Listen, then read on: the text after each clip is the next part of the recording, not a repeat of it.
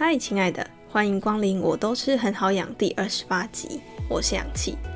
最近呢，因为福大开学，我还在适应新环境、新老师，还有新的上课方式，所以呢，下一集我不太能保证什么时候会生出来，但我会用我仅存的时间努力的剪辑。好，那我们来到今天的主题，我们今天呢，请到来宾可以说是好多小粉丝引颈期盼的。Mr. K，他会将申请硕士的技巧和手段毫无保留的教给大家，但因为实在是精彩到不能再精彩了，我也舍不得将内容缩减，所以我把 Mr. K 的音频呢分成两集。这一集的内容包括准备的过程呢是如何了解研究所的细琐，备审要准备哪一些资料，如何面试，那如果面试问到不会的问题，应该要怎么办呢？还有大学要参加哪些活动，才能在申请硕士的时候更加的顺利？下一集的内容呢也很精彩，但不知道什么时候会生出来，所以大家要记得留意氧气营养园区的 IG，才能不漏接第一手消息。那我就不废话，欢迎 Mr. K 出场喽！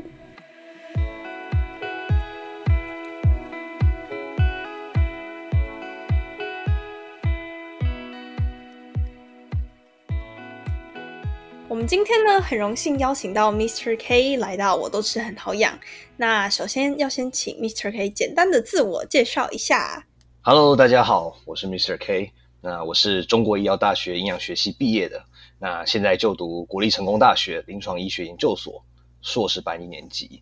那刚好今年我刚考完营养师国考，那之后我会很专心的在经营我的个人页面，当然也很专心的在进行我的研究。那今天真的很高兴有这个机会能够来到氧气的 Podcast，欢迎欢迎。好，那首先呢，我们的粉丝要先知道一下你到底有多厉害，才能心服口服的听这一集嘛？嗯，对，所以呢，我们接下来会经由你的故事，然后了解到硕士申请的妹妹嘎嘎。然后我们会很刚好的安插一些粉丝的问题，回答一下粉丝的提问。OK，OK，准备好了吗？好，我没问题，可以的。准备好了。OK，好，那第一题，想请问 Mr. K，硕士申请了哪一些的学校和科系？嗯，我申请的真的是蛮多间的哈。那呃，我有。呃，应该说分成两个阶段，一个是推甄的哈，推荐甄试，跟一个是考试入学的。那我推甄的话，我有申请了阳明的生理所，然后呃台大的生化所，台大的生理所，台大的农化所，然后台大食科所。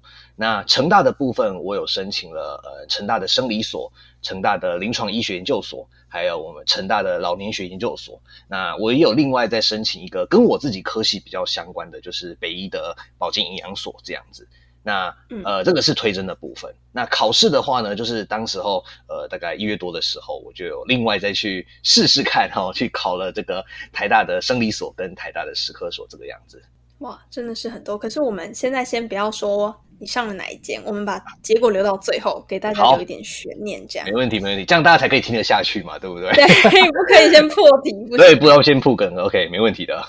想要请问 Mr. K，你在硕士的申请的时候有推甄跟考试，想要请问你两个之间不同之处在哪里呢？嗯，其实这两个哦，呃，第一个是时间点哦，先来讲个时间点给大家听就好了。刚好最近慢慢有一些呃大学在把自己的这个简章公告了哈，所以大概推甄的报名日期大概就是从现在哈，大概九月中他们会释放呃这个招生简章，那大概呃缴费啊上传这些备审资料，大概是在十月中的时候结束，所以大概大概知道就是大概申请是到十月中结束。OK，考试的话呢，大概就是在明年哦一月、二月这个阶段。那有些可能只有考试，那就是一月考一考就知道结果。那有些可能会在另外再去做呃面试，那到时候大概就是三月多。那正式知道成绩的部分的话，就可能都要等到四五月了。所以大概呃这两个的时间点的上，就是差了大概半年的时间。嗯，呃，这是第一个不同之处。那第二个不同之处的话，就是在于说推甄是很重视。你的表现啊，什么样的表现呢？比如说实验室的经验，比如说你的呃在校成绩、你的课外表现这一些的，就是你自己个人的呃从前累积的东西。考试的部分呢，哦，就不会管你这一些，你就是专心的把这一些系所所要求的科目，哦，把它考高分就行了。所以我会觉得，其实连准备方式都会很很大的差别。推荐的部分，可能就是你要去针对你的呃这些备审资料，针对你面试技巧，还有你的研究室的经历，你去做一个很好的论述。那考试的话，就是专心的准备这一些即将应考的科目。所以时间上不同，然后他们的看的方向是不一样的。所以针对这不两种的考试方法，就会相对应的去适应到不同种类的。呃，学生这个样子，这是我觉得最大的不同之处。哪一种人比较适合推甄，跟哪一种人比较适合考试？啊，是是是，这个其实蛮重要的哦。因为其实像刚刚前面我们有提到过，说就是两种的入学的管道其实是适应不同的考生的哦。所以如果是针对推甄的话，总结而言，适合什么？就是你的课外表现非常的非常的丰富。比如说，你可能有在实验室待过，有做过大专生计划，同时呢，你可能有很多的课外表现、志工服务，或者是说你甚至可能有机会到什么一些很厉害的单位去做研究，那或者说你可能有做一些什么交换呃学生之类的，就那种很卓越的表现，那或者是说你成绩非常非常的顶尖哦，成绩顶呱呱这样子，那当然这个只是其中的一些因素啊，并不是说你全部都要有，你才能够去推甄，对，那这只是说就是。对于推甄的考生来讲的话，他比较重视的是你的表现，哦，研究方面的表现跟你的课外表现会比较着重。考试的话，刚好就是你如果没有这一些表现，那你可能就要用这个管道去去进行的，因为这个管道就是一个很简单，你考了多少分，你比别人高分，你就录取的一个方式。没错，所以可以把它想象成是学测跟职考的。就是学测的话，你还有看有些学校会看一些备审资料，然后你要面试嘛。那职考就是一个哦，你分数高你就可以进的这种概念，所以可以大概用这样子的方式去理解。哦，了解，就是每一个人适合自己的不太一样。如果你校外活动比较多，那你就适合推甄；那如果你比较会考试，那就选择就是以考试申请的硕士这样。对对对对对。好，那 Mr. K 要再问你另外一个问题，就是你在准备申请硕士的过程之中，你是如何了解你想要去申请的研究所的系所，以及你是如何探听研究所的名称之后，你是最后你是如何选择，就是哦，我就是要读这间研究所的呢？哦，其实我觉得准备的过程是我自己觉得蛮有趣的一个环节了哈，因为其实呃，以我们研究，我以我们营养系的同学来讲。最简单的想法就是营养系，哎，那接下来就是上营养所嘛，哈，那这是最简单的想法。不过像我自己的话，我就会给自己一个嗯，稍微一个比较高的期许，就是我希望可以到国立大学里面，因为我之前有待过研究室，所以我就会去向往说，哎，如果我今天不在营养系里面，我可能在一些可能国立大学里面，会不会再做到一些更厉害的研究，或者是说学到一些更。更厉害的技术之类的，所以当时候我在选择的时候，我就以和我讲的很直白，我就是以台青教程啊这四间国立大学当做自己的一个一个目标，这样子去找。那其实这四间，他们其实说起来，他们叫综合型大学，也意味着就是说，他们有有文科的，有理科的，有医学的，有有有工科的，有化学，就是各式各样的都有。那我就从这一些系所里面去找到说，哎，有没有教授哦，它里面的这一些专任的老师是在做跟营养可以连接到的一些研究。哦，比如以生理所来讲，可能里面老师就会做这个心血管疾病，哦，做这个肠道菌虫，或者是说他们会做一些类似说神经传递这一些的东西。那这个跟我们营养系的所学其实就可以呃有 match 到。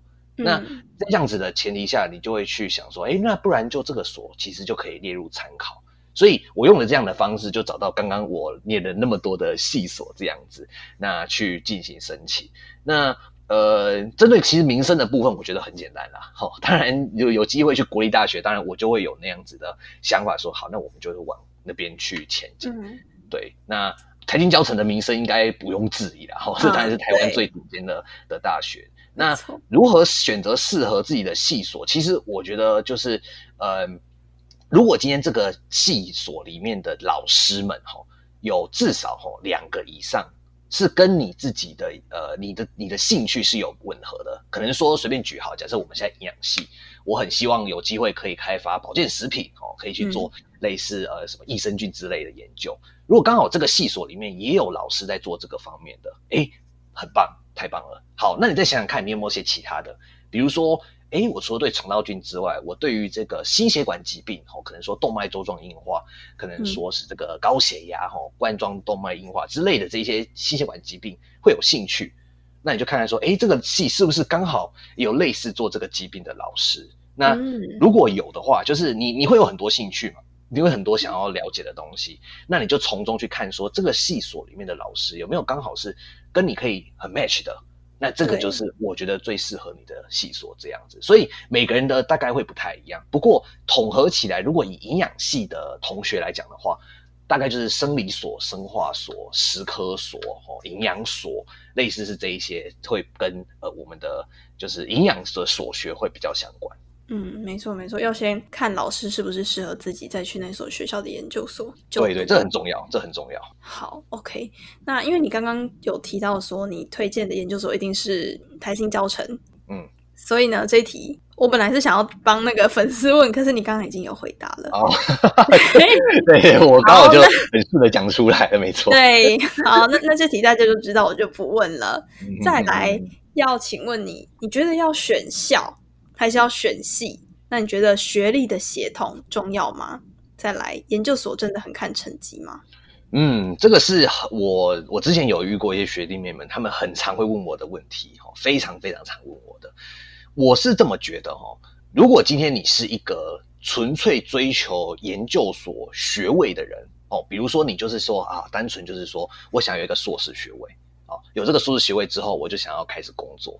如果是这样子的前提下，那我觉得你可以选系，为什么？因为我说的比较坦白的，如果你在这个时候你去选择跟一个自己的科系比较没有关系的系所的话，你自己会读得很辛苦，因为你并不是想要去做研究，而你只是想要有一个学位。那这个时候你是什么系，你就选择什么所，这个是最直截了当，而且你可以最好无缝接轨的一个方式。所以我可以说。对于你只是想要有这个学硕士学位的人，那你可以选系，OK，这没问题。那如果今天你是想要去像我，我就是很想要做研究，我很希望可以从不同的大学中，甚至说不同的科技中去更加深我对于这个学术领域的了解，或者是说可以去接触到更多更不一样的这一种技术，或者是说思维模式也好，那我就会去选择你去选校。哦，所以我才说为什么我会推荐国立大学，因为在这个地方，你可以有很顶尖的师资，你可以有很厉害的同学们，很厉害的学长姐们，你可以从中去了解到很多你过去在实验室里面没有学到的东西。那这个想必会对于未来你想要从事研究的人来讲，会是一个非常非常大的一个启发，因为你在这个地方，你就可以去得到更多你以前得不到的，你就像是。呃，像是把自己泡在这个学术的汪洋里面的感觉，你会觉得自己快被这些东这些东西溺死了。对，这个就是在你在在你沉浸在学术的感觉，就是这种感觉。对对对，所以我会觉得说，其实你如果真的是很喜欢、很热于做研究的话，你应该可以了解我刚刚讲的那个意思。但是如果你不是的话，那我觉得你就是跟着你的系所去念，那这样子就就好了。这样子，OK。所以这个是针对于选校选系的问题。学历的协同，吼，这个我觉得我讲比较坦白一点啊，台大，好，我直接讲出来，对，就是我是觉得台大很吃这一块啊，哈，就是这也是听我一些原本就在台大读学士班的同学讲的，那他们就是说在特别是推甄这一块。嗯，很常会是说他们里面的老师就已经有决定说哦，可能是谁哈，就是台大的你的这些同学们哦，都已经在实验室待过也熟了嘛，那干嘛还要用别人呢？对不对？那这个是我听对，就是说你可能就是会比较多内定的这个概念，然后不过这个仅此于我听到的传闻啊，并不代表是真的，因为也是有些人。呃，就是有有突破这个呃这个惯例哦，去去对他们就是用推甄的方式，就是比如说我有一个学姐，就是真的很，她她真的是非常非常厉害，她用推甄的方式申请上了台大史科所，那真的是非常非常的厉害，对我也只能去无底投地了，对，所以就是说，其实协同这个东西，我觉得特别是哦，就台大他们会比较看，那可是也不一定那就是看你自己本身你的你的你的资料、你的你的你的背景有多么雄厚这样子。研究所是不是很看成绩？吼，好，我这边我给我就直接讲我那个时候申请的成绩好了。嗯，我当时候累积到三年级下学期的时候，我的班牌是十二，然后系排是二十一。好，那你可能听这个没有什么感觉，那我大概讲一下，我们班有三十九个人，所以我大概是三分之一。那系上呢是八十一个人，所以刚好是四分之一。OK，所以其实听起来这个趴数，你就可以知道。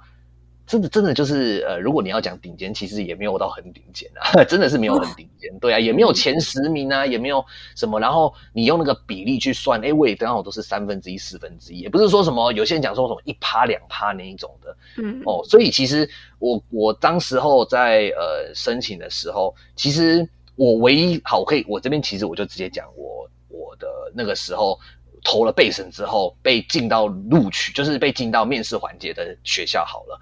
除了台大之外，其他的包括阳明大学、包括成功大学、包括北医，我都有顺利的进入到就是第二阶段的面试这样子。所以其实成绩到底重不重要？其实我是觉得还好。但是我觉得有一个地方特别会看，那就是国立台湾大学。OK，他们真的就是一个很吃协同又很看成绩的一个学校。但当然他们可以这样做，因为他们。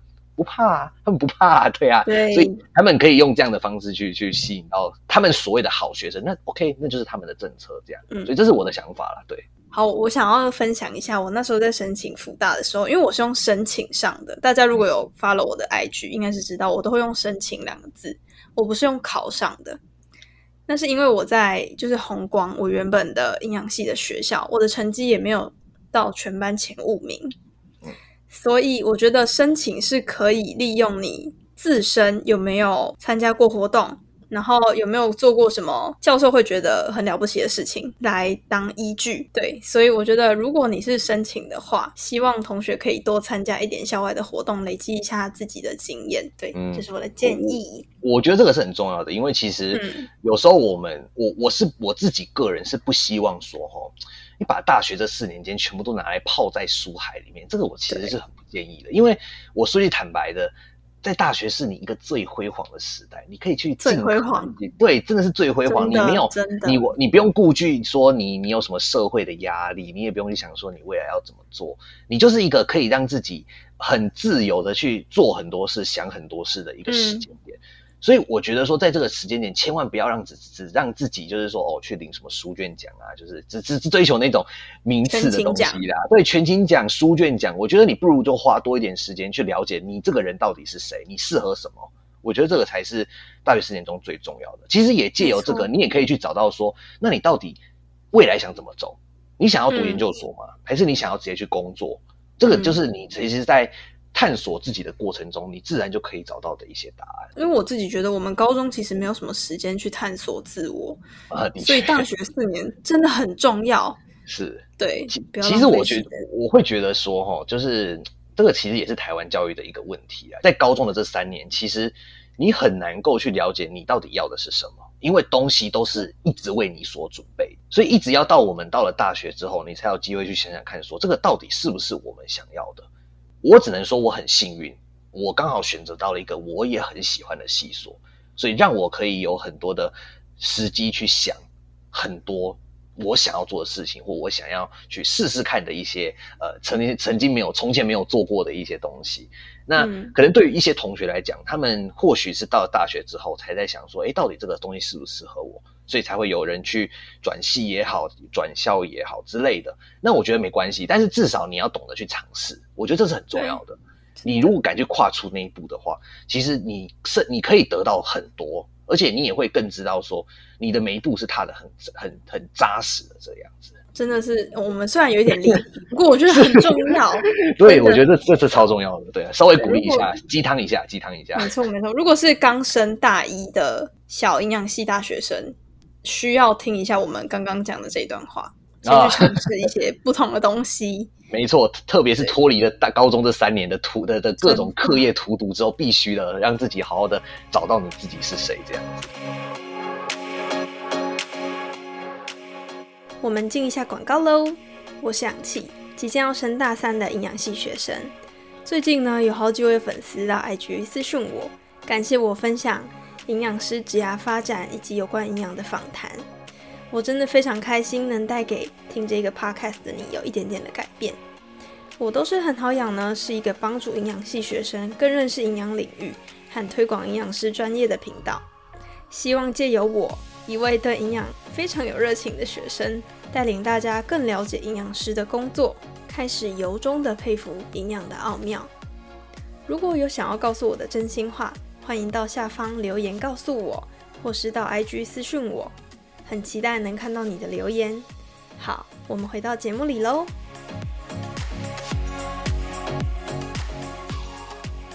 刚刚有说到 呃，推荐的研究所跟选系还有协同嘛？那再来我们要进到，就当初你是如何准备备审的书审资料，以及你过去的有没有一些实验室的经历？嗯嗯嗯嗯嗯，其实嗯哦，这个是真的，这也算是一个大在问哈，因为呃，我很常很自豪的说，我的备审资料有五十四页。对我很常自豪的讲这件事情，好多，哦，对，非常的多。那呃，这五十四页包含了什么？包含着我的干部记录，包含着我的呃自工记录，包含着我的社团经验，还有我的学术经验，以及各式各样的证书跟奖状。所以总共汇集起来是五十四页。那这个是我自己在这大学的三年，可以说三年，因为第第四年就是准备国考，所以其实没什么。在大学这三年，我累积起来的东西，所以嗯，我觉得这是第一步最重要的，就是你要知道你该累积着什么。那这个我相信我们后面会稍微去论述到这件事情。我先以我的备审资料的准备来讲好了哈。那当时候其实备审资料最简单有几个比较呃一定会准备到的，比如说自传、读书计划。研究计划，那当然刚刚讲的那一些哈，你要怎么去累积？那个我们先不提，那个后面我们会讲到。我们现在讲一下自传好了。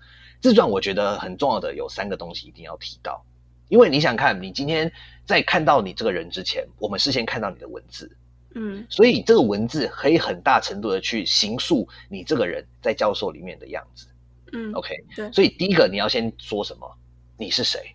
你要让教宗知道这件事情，你是谁？所以怎么样他知道你是谁？有两个层面，一个你曾经做过的事情，也就是我们的学路经历，这是我在自传的第一部分会写到的，就是我这四年来做过的事情，比如说学业的也好，比如说我的这一种呃社团经验也好，各式各样的放在我的第一段去论述说你这三年好做过的事情，好，这个是第一个部分。好，从你做过的事情去了解你的一部分，另外一个部分就是你的内心。哦，就是你这个人是谁，所以要经过什么人格特质？哦，比如以我来讲的话，我就会说我是一个很热情，我很乐于跟大家分享，我是一个很有冲劲的人，这个就是我的特特质。那这个特质就会联系到说，为什么我可以，我会想要去做这样子的动作，就是申请研究所，所以就会去连接到说，哦，因为我热情，我对于学术很有兴趣，所以导致我其实很早之前我就已经知道。我会想要去报考研究所，就是这就是你的人格特质了，因为你有这个特质，所以才促使着你想去做这件事情。对，所以既有这样的东西去衬托出第三段，你为什么要来我们的科系？嗯，所以这个科系的部分就是变成说，你就要去论述到说，哦，前面你有讲到说你很喜欢做研究，你很热情，你很乐于分享。那接下来你怎么样去让自己不要说合理化了，应该是说让自己可以很名正言顺的跟教授讲说，没错，我就是你们要的人。嗯，所以在这个部分，通常我们就会去论述到说，哦，第一个，因为你们所的研究是我喜欢的，或者是说你们的这一些大学里面拥有什么样的资源，有些是说这个所他们跟业界哦有有做一些呃合作互动哦，比如说一些传学合作之类的啊，所以你可以在这个所之内学到一些关于未来如何延伸职场的连接，这个就是有一些系所真的是这样。有一些可能像是我自己比较想要专门做学术研究，我就可以说哦，因为这个系所它可以跟医院端去做结合，所以可以进行临床方面的研究。那这个就是其中的部分，那就看你怎么去论述。这个就是申请动机的部分。所以我会把自传拆成这三段：第一个是你的呃学路历程，然后你的人格特质，还有你的申请动机。对，这三个东西去论述。OK，好，所以自传是大概是这样。研究计划或读书计划，我觉得这个很简单。短、中、长期，短期的毕业前，好，毕业前你想做什么？所以如果是营养系的，我们一定都是考过营养师国考，对对，考国考顺利完成学业，考国考，希望可以一次考上啊，这个大家大概是大同小异的。嗯，那中期的话，你可以就写好，那我这两年研究所的经历，我希望我可以从中学到什么，所以可能针对课程的部分，你可以去论述一下；针对于研究的呃选择，你可以稍微的论述一下。OK，这个就是你的中期计划。嗯，长期计划可能就是说，哦，你未来哈更后面，你硕士班毕业之后，你想要做什么工作，或者是继续升学嘛，对不对？所以你想怎么做，为什么？借由这三段的方式去论述，就是一个很棒的读书计划了。OK，所以其实你遵照这样方式去准备，我觉得你就可以把你的资料一个很有完整、很有逻辑性的去呈现给考官们看。实验室的部分的话，呃，我其实很早就进实验室了，我是。大一升大二，也就是很可能你们各位在做迎新的时候，对，没错，对，就是在迎新的时候，呃，我就对不想参加迎新，就跑去做实验了。从那个时候开始，一直待到大三的上学期做完大转生计划为止，哦，总共待了两年多。所以其实我很我很早，真的很早，真的可以说非常非常的早就就已经在实验室了。呃，也知道应该是说我知道我想做。所以我就会去跟老师要求说，我想做计划，那我想要进行的一些实验的内容是什么？大概跟老师去做一个讨论。应该是说，其实我觉得在大学部，毕竟你有课业要顾，所以其实你很难够去做出一个真的很有系统性的研究学习。你可能最多就是学技术，然后选学一些实验的方法，像是生化实验课的那种感觉，学电泳，学蛋白质萃取，学会一些东西的定量，就大概是这一些，就是我们在生化实验可以碰到的东西。不过你在实验室你可以学到更深更广。那当你有这一些技术的话，我们就可以想啊，对不对？有技术，下一步就是什么？我们要去有一些研发的一些想法，要去创新。那对这个创新，就是你在研究所会去学习到的了。但是只不过你要知道，你希望怎么去创新，这个就是我们在申请的一个最重要的动机。你知道你学的这些技术，那我希望我可以去用它。因此，我想要借由研究所的学习，去让自己掌握这方面的能力，这个是很重要的。对，这大概是我的想法。好，OK，真的是非常谢谢你分享那么多 实际上的操作给大家。对，这是我觉得就是刚好我自己有有一些想法跟大家稍微分享一下，那个时候我的想法。对。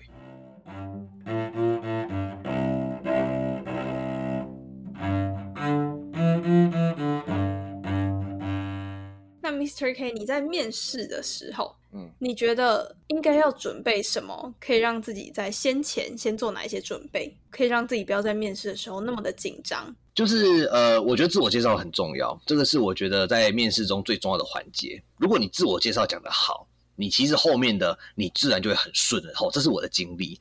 所以呃，自我介绍的概念其实就跟我们刚刚前面提到的这一些呃备审资料的什么学路历程这些其实蛮像的。吼，那。呃，基本上教授的问答其实真的很随机，哦，随机到什么呢？我记得那个时候，我先有去，就是呃，台大先面试完之后，再到成大，然后他们就会说，哎，那你刚刚在台大面试的题目，哈，是什么？你可以分享给我们听听看吗？这样问吗？超级随机。然后我说，哦哦，刚刚那个老师有问我，就是关于说，呃，这个生理学呃一些恒定的东西这样子。然后老师就说，哦，是这样子哦。那你可以告诉我那时候你是怎么回答的吗？我就说哦，好好好，就是 真的真的是 完全是 freestyle，真的他们就是一个 freestyle 的概念。所以我会觉得说，其实如果以推真来讲的话，嗯，其实你不用去怕老师问什么，你就看老师问什么你就答什么就好了。我觉得可以准备的第一个就是自我介绍，第二个就是如果你有做这些什么计划的哈，哎，你把你的计划读熟，包含你的这一些曾经做过的实验的方法，还有结果。这个是老师其实蛮喜欢去问的，好，所以就是我觉得准备的话，如果是推甄的话，大概就这两个，好。那考试的话，好，有些考试入学的，他们还会再加一个面试。那这一阶段的面试，我就觉得很和蔼可亲。为什么？因为你也知道嘛，通常会考试的人，他们有时候是没有实验经验的，所以他们这些老师就会变得很和善。OK，就是他们就会问的说，哦，那你之前有做过什么样的一些活动哦？那有没有这些自工自工经验的，让你带来什么样的一些想法之类的嘛？就是这种很和蔼可亲的话。对。那相比起，可能推荐就会说啊，奇怪，你为什么要用这一株细胞去养？对啊，你当时为什么要去这么决定的？啊，你这个测出来这个结果怎么怎么跟我想象中的怪怪的？你可以解释一下吗？就是你知道这两个的差别就会是很很就会比较不一样，对，天壤之别。对，这是天壤之别，所以我才会说前面我们有论述到的嘛，就是推针比较适合你有做过实验的啊，然后考试呢比较适合这种没有做过实验的，呃，因为在推甄过程中，老师就会 suppose 你，就是说哦，你就是有做过实验，你有经验，所以我问你这一些你应该会，他就老师就有这样子的想法，对。好，OK，那接下来呢是现在在读大四的粉丝，他说如果没有参加任何的专题或是实验。那如何申请研究所？以及如果只有平常上课报告的经验，这样可以吗？如果今天你是推甄的话，吼，容我说的比较直白一点。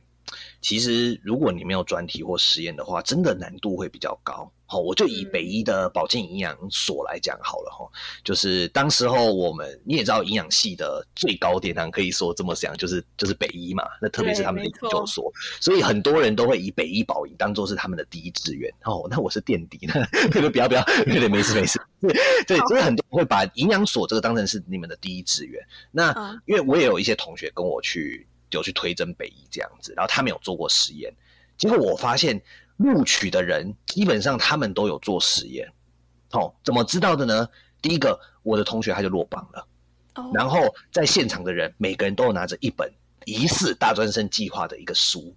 在他们的手上，就是因为我们会有时候就是你会准备一些东西给老师们，然后让他们去看嘛，对不对？一些资料就是你会准备起来的。那我当然就是那时候就有稍微扫视了一下，诶，他们真的每个人都有一本，所以我才会说哦，其实如果你今天本身是一个没有实验经验的。那你可能在推甄上面真的会比较辛苦一点。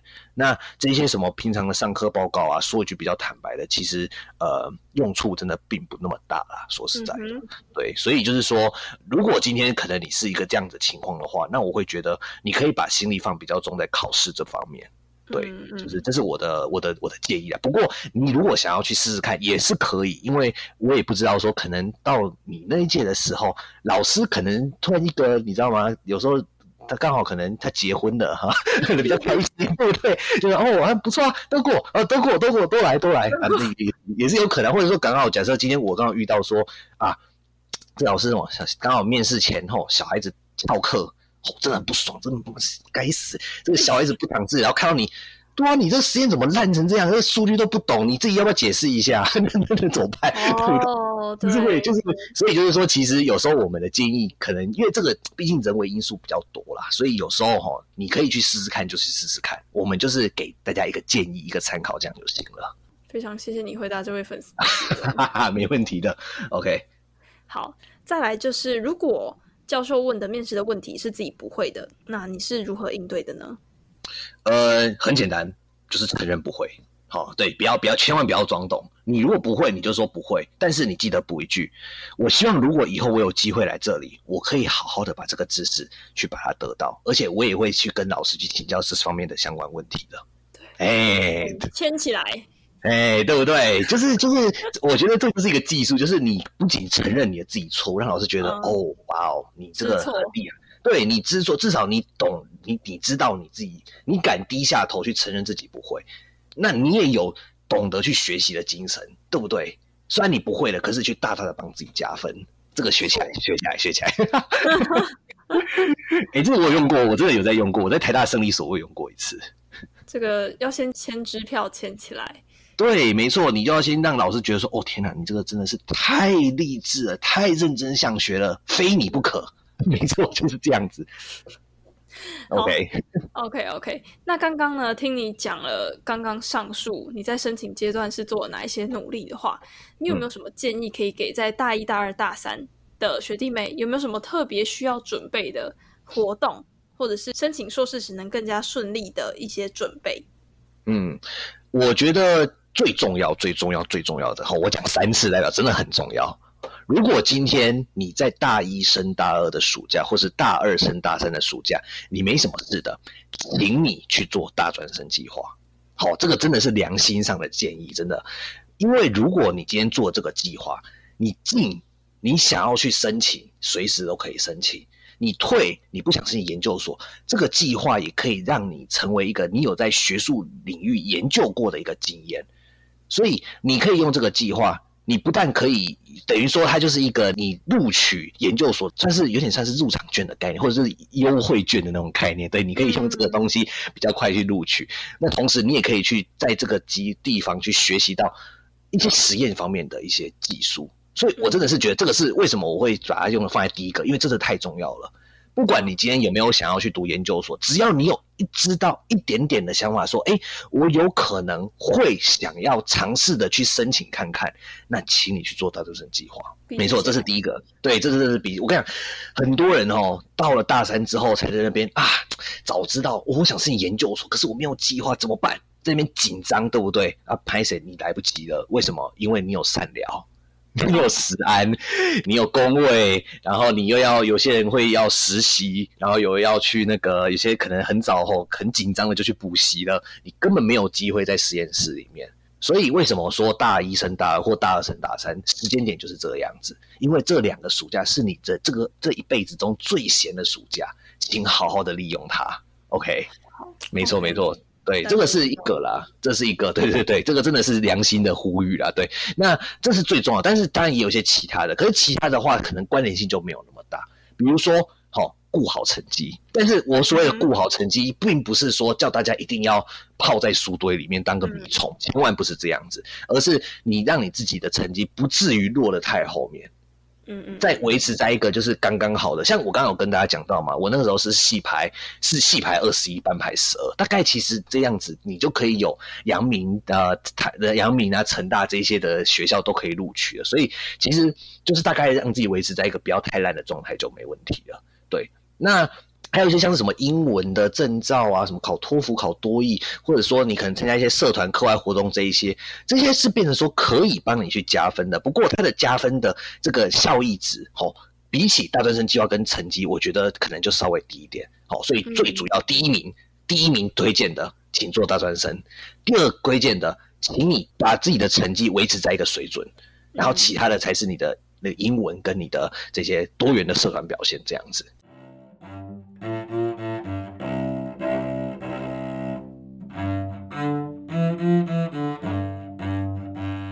观众们跟我们的小粉丝们应该会很好奇，你在面试过程中有没有遇到一些非常有趣的事情，可以跟大家分享一下下？OK，哦，有趣的事可多了，因为大家也知道我录取很多间嘛，就是很多间都进到面试环节，所以基本上每个都是很有趣的故事。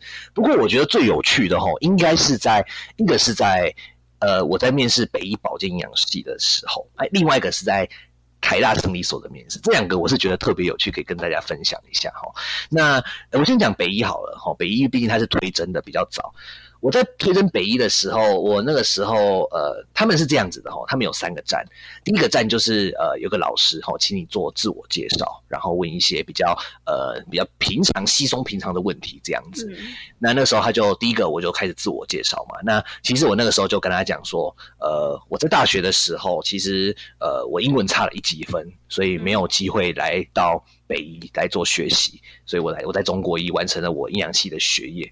那我相信我现在我已经准备好了加入你们了，希望你们可以就是让我有机会可以进来这样子。我当时就这么跟跟老师们讲，嗯，对，所以就是说，其实那时候那时候我我看到老师的表情就觉得哇哦，蛮特别，因为其实这就有点像是什么，这叫做那个悲情牌，你知道吗？就是说，对，嗯，我我就说那时候就是很可惜，真的没有，我很想上，可是我没有上。因为自己能力不够，但是现在我有能力了，我来到老师的面前了，希望老师可以让我可以进来，对一个悲情牌的概念，来学起来。对，然后老师就哇天哪天哪，然后那个时候我记得还还问我一个很好笑的问题，哎，像你这么活泼热情的人，你真的有能力去静下心来做实验吗？这样子，那当时我就回答老师一件事，那老师你希望一个完全都不讲话？然后只会做实验，然后也不跟人家互动的人来加入北医保营吗？我相信老师应该不希望。我自己拥有的是这一些的实验经验，我做过大专生，我待的实验室待了快两年，同时我也知道我想要做什么，而且我又是营养系的，我相信我比谁都还更有资格可以加入你们。我带来的并不只是研究，而甚至是更多是如何与人互动，如何去促进团队合作，甚至是我可以用我的热情去感召很多人来加入北医的保健营养系，这是我的能力。所以我觉得，如果单只看说一个个人的特质，而去否定他在研究的这一些的话，我觉得是不公平的。嘿，当时我就这么跟老师讲，鸡皮疙瘩都起来了。你怎么可以讲那么好？天哪！真的，那就是一个你知道，其实我觉得这可能或许也是我的一个能力，就是很会尾后懒呐，这个尾后懒。对啊，就是我可以本，然后老师就哦哦哦，好好好，对，就是一个很很讶异的的的的概念这样子啊，这是在北医的部分。然后后面的话就是问一些研究的东西哈，翻译文献，那那个就是比较基本的，所以就还主要有趣是因为刚好他问到这些问题。然后我就去跟老师这样子的回复啦，就是呃，我自己觉得还蛮有趣的。那在台大的部分哈，呃，其实我有打过另外一张悲情牌，因为呃，大家我在呃，就是推甄的时候，其实台大生理所那时候就我就没有进入到推甄的面试环节，我就在就是在刚开始就被刷掉了。可是我却在考试的时候顺利的进到第二环节，然后那个时候在自我介绍我也讲。我说我在推甄的时候不幸的没有被你们录取，我希望今天这一次我能够把握好，让我有机会能够加入这个最高的学术殿堂。哦，对，另外一张悲情牌这样子，对，打了出去这样子，所以老师哦，真的我也很希望你可以录取这样子，对，但是这个只是一个，其实最重要的是，因为那时候他问我一些生理学的机制。哦，这个我顺便跟各位分享一下，就是说，当时候我在申请台大的时候，他们呃历届的学长姐有些都会说，哦，他们会问有关于一些生理学的一些一些机制。好，那那个时候我就是讲了一个很常见的，就是那个 RAS，就是这个这个肾素哈、醛固酮哈，这个还有这个血管张力素的这个调控机制。那另外一个我是讲到就是钙磷平衡这样子，嗯嗯，那毕竟其实那个时候已经是大概三月多了，所以你其实国考已经读的一个已经有读到一点了，所以那个时候我记得我就是很流畅的把这一些的机制就直接讲给教授们听，然后老师就说哇哦，为什么？他就问我说为什么你会你可以就是这样子去说？我就说因为我是营养系的，生理生化是我的必考的科目。所以，我相信我能够比任何想要来录取、想要来申请之间的系所的人，还要更知道这一些的恒定。也就是因为我懂了这些东西，所以我更适合在前期可以很无缝接轨的接轨上带这些老师们所做的实验。我唯一需要学的就是这些技术，而技术你让我做多次一点，我一定会的。重点是我有的并不是只有技术方面能力，我是有了这一颗创意。这一颗创新，这一颗知道我的研究方向的这个这个呃想法，这个才是我觉得我真的可以在这边跟大家分享的。对啊，你知道，就是你真的厉害的，并不是你的技术，而是因为你的这些想法，你比别人的基础打得更扎实。所以我就是当时就是这么跟，对，就是我我对就是这么跟教授论述的。对啊，所以其实我我想分享这些事情，只是想让大家知道，就是说，呃，面试它就是一个很。可以说很有趣的过程啊，就是你必须让你自己永远保持在一个你是全能、万能、正确的一个角色，你知道吗？就是你要让大家觉得说，哦，天哪，你真的是完美。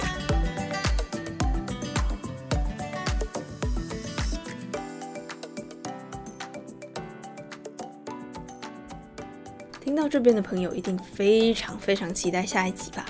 不用急，不用急。先分享这一集给身为营养系的朋友们，他们一定会非常感谢你的。对申请硕士有兴趣的营养系朋友或是营养师，听一次不够，要记得听两次，才可以真正的感受到它的精华。可以到 IG 现实动态分享，记得 t a 我，我才会更有动力剪下一集哟。很喜欢我都是很好养，拜托帮我打五颗星，这样这个节目才可以让更多人知道。如果想要鼓励我做更好的内容，可以找我打广告、宣传活动等等，看你的诚意收费都可以议价，好说。如果是粉丝的话呢，一切更好说。美好的时间总是过得特别快，现在在 Apple Podcast、Spotify、YouTube、KKBox 都可以收听得到哦。那大家下次见喽，拜拜。